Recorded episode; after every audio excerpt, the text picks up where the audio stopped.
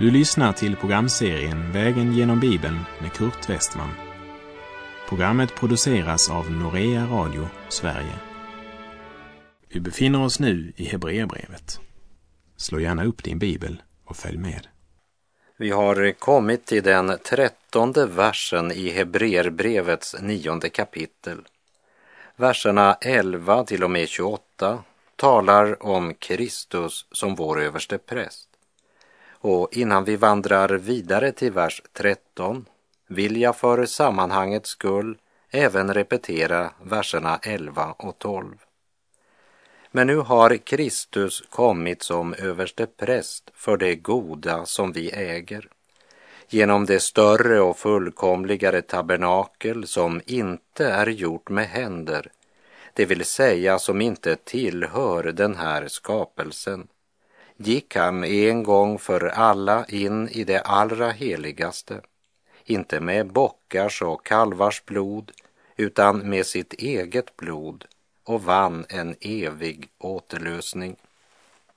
I tabernaklet så var vägen till Gud blockerad genom tre förhängen. Och det av Guds folk som inte tillhörde Levis stam, de kunde endast komma in på förgården för att bära fram sina offer. Om en man bar fram ett litet lamm så skulle han lägga handen på lammet som en identifikation eftersom lammet skulle dö i hans ställe. Men sedan så var det prästen som skulle föra lammet vidare därifrån till att slaktas och offras på kopparaltaret. Men den som offrade lammet, han kunde inte gå längre än till förgården. Genom nästa förlåt kunde endast prästerna gå och genom nästa förlåt igen kunde inte ens prästerna gå utan bara överste prästen. Därför var tabernaklet något temporärt och denna ämbetsordning och dessa religiösa ritual var givna endast för en tid. Nu kan Kristus föra oss in i den nära gemenskapen med Gud och det är endast Kristus som kan det. Kristus är den enda dörr som öppnar vägen för oss in till Guds närhet. Jesus själv uttrycker det så här i Johannes 14, vers 6. Jag är vägen, sanningen och livet. Ingen kommer till Fadern utom genom mig. Är du bland dem som korsfäster Jesus eller är du bland dem som tillbeder Jesus? Någon tredje grupp finns inte. Den grund på vilken vi idag träder in i Guds närhet, det är den korsfäste frälsaren som på korset försonade våra synder. Det är bara han som skapar sann tillbedjan och sann gudstjänst. Därför skriver också Paulus till de troende i Efesus i kapitel 5, verserna 18 och 19. Berusa er inte med vin. Sådant leder till ett liv i laster. Låt er istället uppfyllas av anden så att ni talar med varandra med salmer, hymner och andliga sånger och sjunger och spelar för Herren i era hjärtan. Det är gudstjänst och verklig tillbedjan. Inget skapar en sådan frid, glädje och hänförelse som att bli fylld av Guds ande och att anden får uppenbara Kristus och hans härlighet för våra hjärtan så att allt det blir verkligt för oss. För livet i Kristus är sannerligen mera än en teori. Och det är underbart att tillbedja honom och lovsjunga hans namn.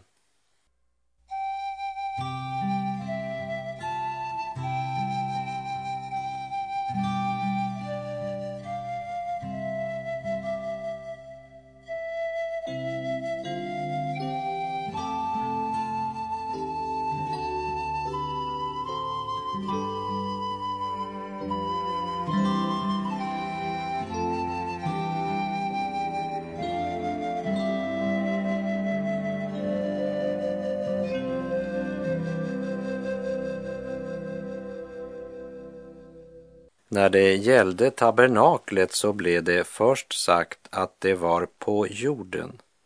Det var en jordisk helgedom, det vill säga den var tillverkad av sådant material som en dag förgår. För det andra, det var endast en skugga av det som skulle komma. Tabernaklet var aldrig verkligheten. Men genom ett noggrant studium av tabernaklet kan vi lära mycket om den utlovade frälsaren som hela tabernaklet med alla sina inredningsdetaljer och sina ritual pekade fram emot. Men nu är både ceremonierna och det gamla ämbetet borta. För nu har Kristus kommit som överste präst för det goda som vi äger. Genom det större och fullkomligare tabernakel som inte är gjort med händer, det vill säga som inte tillhör den här skapelsen. Verkligheten är i himlen. Därför ska vi lyfta vår blick upp till honom. Kolosserbrevet säger att vi ska söka det som är där uppe där Kristus sitter. Tänka på det som är där ovan, inte på det som är på jorden. Och han som sitter på Faderns högra sida förkunnar att var och en som tror på honom tillhör ett utvalt släkte, ett konungsligt prästerskap. Ja, vi är ett heligt folk, ett Guds eget folk, för att vi ska förkunna hans härliga gärningar, han som har kallat oss från mörkret till sitt underbara ljus. Det tredje när det gäller tabernaklet, det var att folket inte hade tillträde där. Om du hade varit en av Israels folk vid den tiden så hade du inte bara kunnat rusa in i Guds närhet. Du hade blivit stoppad vid första ingången. Du kom inte in där utan att du hade med dig ett offer. Och om du kom med ett godkänt offer kom du ändå aldrig längre än till förgården, utan prästen utförde tjänsten för dig. Idag så utgör vi som tror ett heligt prästerskap och var och en av oss har var för sig direkt tillträde till den helige Gud. Det är en av de stora privilegierna som är konsekvensen av att Kristus genom sin försoningsdöd rev itu förhänget mellan det heliga och det allra heligaste. Han har gått in i Guds närhet och står inför Guds ansikte. Och där står han för dig och mig just nu. Det privilegiet det var helt okänt för Israels folk i det gamla förbundet. Det fjärde som blev sagt om tabernaklet och prästämbetet, det var att det var temporärt, det vill säga tillfälligt, medan han som skulle komma däremot skulle öppna vägen för evigt. Det femte när det gäller tabernaklet och ämbetsförordningarna, det var att allt detta kunde inte förändra eller förvandla folks hjärtan. Och det är kanske det allra viktigaste att vi verkligen ser. Den jordiska helgedomen och den rituella gudstjänsten förändrade inte folkets hjärtan. Men idag kan du komma till Kristus och han kan förvandla ditt liv. Endast han kan göra det undret med dig att du börjar tillbedja Gud i ande och sanning och göra Gud till en levande verklighet i ditt liv. Det är så många idag som bara leker kyrka, som vi lekte cowboy och indianer när vi var barn. Jag vet att många kristna bekännare som har växt upp och fått grått hår men fortfarande leker kyrka. De går till sina kommittémöten, sitter i styrelser eller sjunger i kören eller har söndagsskolklasser. Flitiga och strävsamma som termiter och ungefär lika effektiva. Och de tror att de tjänar Gud. Men kära vän, du kan inte tjäna honom förrän du har tillbett honom. Och du kan inte tillbe honom förrän Guds helige ande fått levandegöra honom för ditt hjärta så att du personligen erfar hans närhet i ditt liv. När det i vers 12 sägs att han gick in en gång för alla i det allra heligaste, inte med bockars och kalvars blod, utan med sitt eget blod och vann en evig återlösning, så tror jag att det betyder att han gick in i himlen med sitt blod. Det vill säga att han rent bokstavligt hade blodet med sig dit in. För det är ju det Hebreerbrevets författare här säger. Och vi läser vidare Hebreerbrevet 9, vers 14. Om nu redan blod av bockar och tjurar och askan från en kviga stängt på det orena helgar till yttre renhet, hur mycket mer ska då inte Kristi blod rena våra samveten från döda gärningar så att vi tjänar den levande guden. Ty Kristus har genom den evige Ande framburit sig själv som ett felfritt offer åt Gud.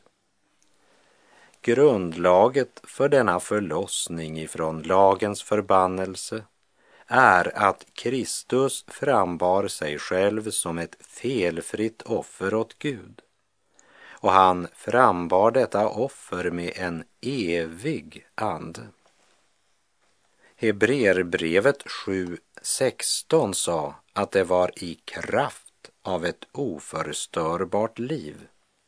Hebreerbrevet 9.14 talar om att blodet från tjurar kunde rena från yttre orenhet, men att Kristi blod kan rena våra samveten. Det renar oss från döda gärningar så att vi kan tjäna en levande Gud. Jag tror att det är många kristna bekännare som tyvärr tjänar en död Gud. Precis som kvinnorna som vi läste om då vi vandrade genom Markus evangeliets sextonde kapitel. Där det i vers 1 berättas att när sabbaten var över köpte Maria från Magdala, Maria Jakobs mor och Salome välluktande salvor för att gå och smörja honom. Men just här är det viktigt att lägga märke till att trots deras starka engagemang och inte minst deras offervilja, för de välluktande salvorna var verkligen en stor investering, så är det ändå något mycket tragiskt med hela deras handlande. För hela deras tjänst för Jesus är en gärning för en död frälsare. Och att tjäna en död frälsare, det är tungt, strävsamt, hopplöst.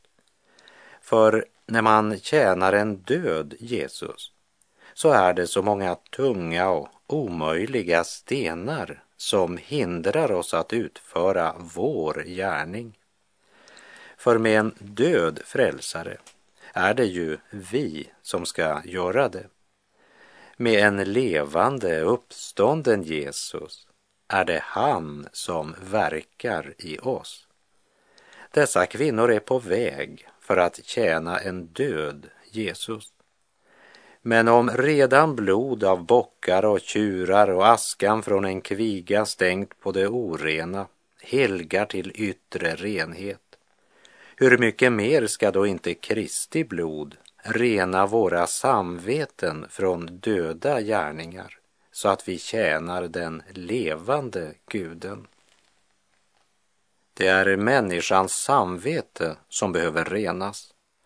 Du och jag har inte gripit trons hemlighet förrän vi förts in i Kristi underbara offergärning, inser hans auktoritet och makt att totalt och fullständigt rena oss från alla våra synder. Det är samvetet som blivit väckt av Guds ord, men det kan också finna vila i en fullbordad frälsning.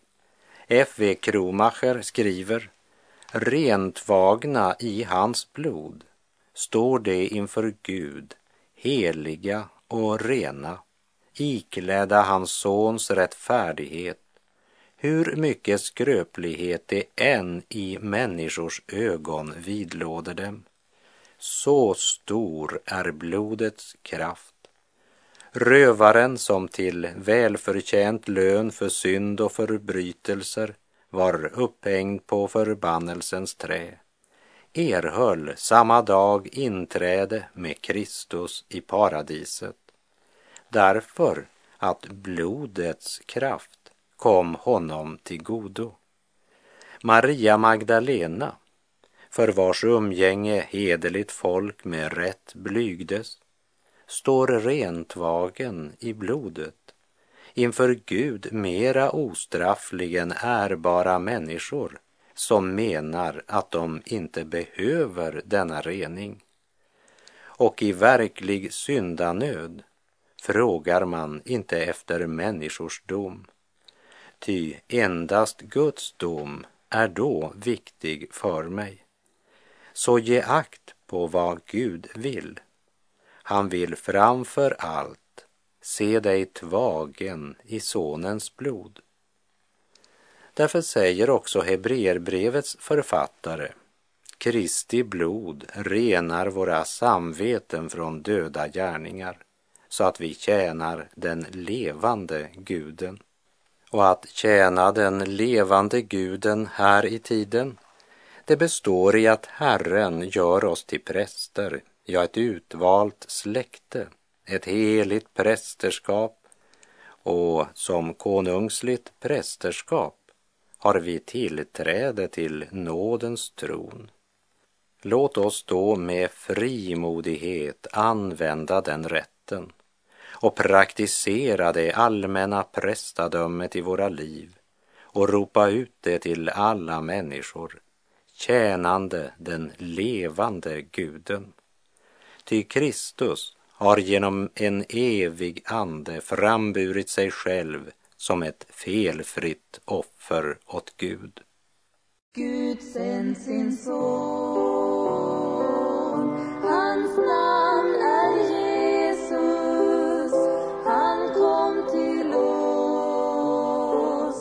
oss med en